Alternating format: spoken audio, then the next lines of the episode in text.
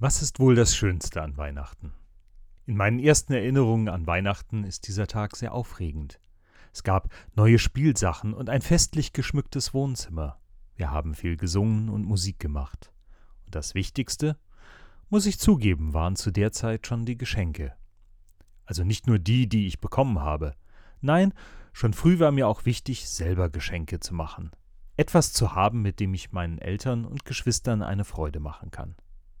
Später wurde es mir wichtig, dass wir mit der Familie zusammenkamen.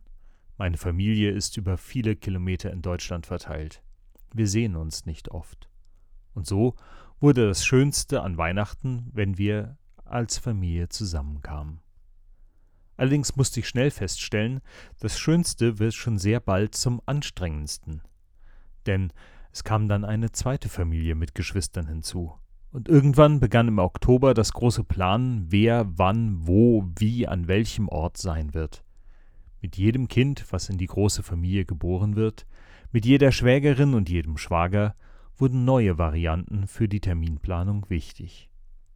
Das Schönste an Weihnachten wird selbst in Familien, in denen ein gutes Miteinander herrscht, oft zur Pflicht.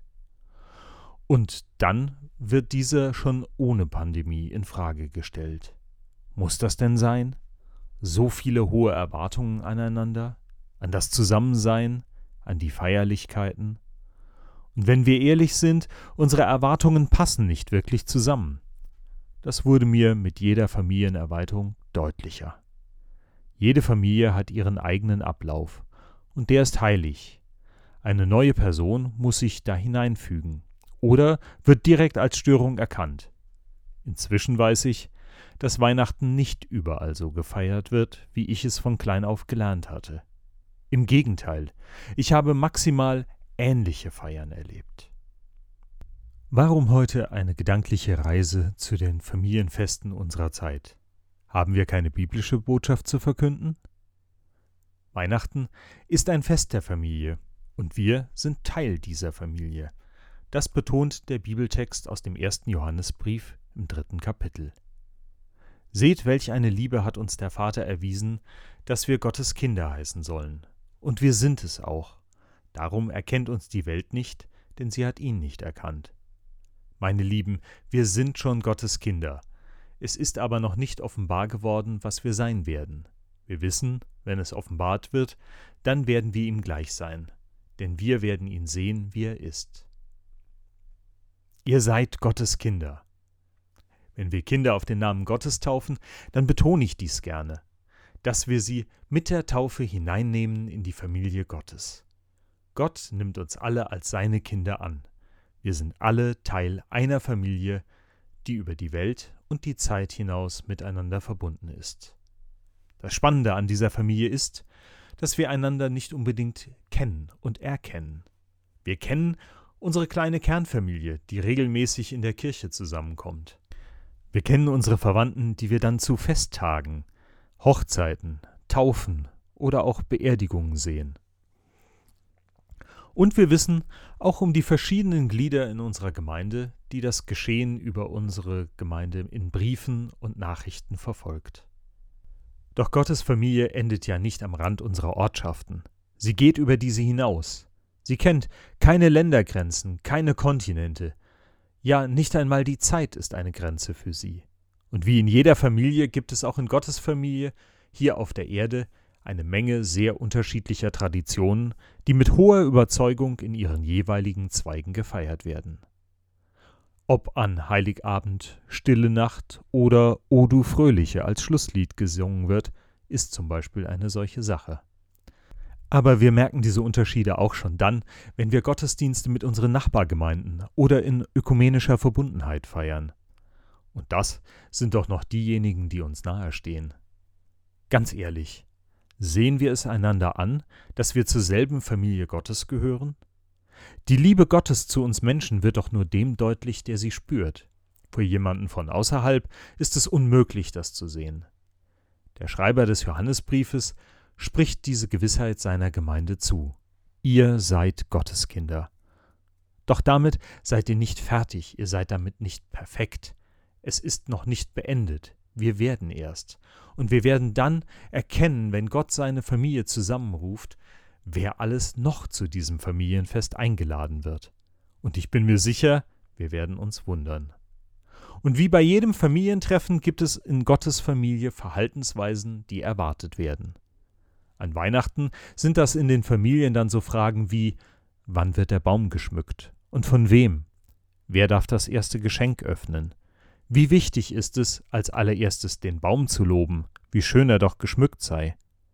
Werden vielleicht erst Lieder gesungen oder Gedichte aufgesagt? All das ist von Familie zu Familie doch unterschiedlich und es wird erwartet, dass man sich an diese ungeschriebenen Gesetze hält. Auch in Gottes Familie gibt es so ein paar grundsätzliche Verhaltensweisen, die hilfreich sind, dass man sie weiß. Johannes macht darauf aufmerksam, dass es sinnvoll ist, ein solches Verhalten einzuüben. Und jeder, der solche Hoffnung auf ihn hat, der reinigt sich, wie auch jener rein ist. Wer Sünde tut, der tut auch Unrecht. Und die Sünde ist das Unrecht. Und ihr wisst, dass er erschienen ist, damit er die Sünden wegnehme, und in ihm ist keine Sünde.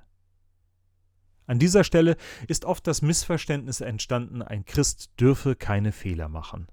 Alles Unrecht, jeder Fehler führe dazu, dass man die Zugehörigkeit zur Familie verlieren könnte geht es an dieser Stelle im Johannes doch um alles, was uns voneinander und von Gott trennt.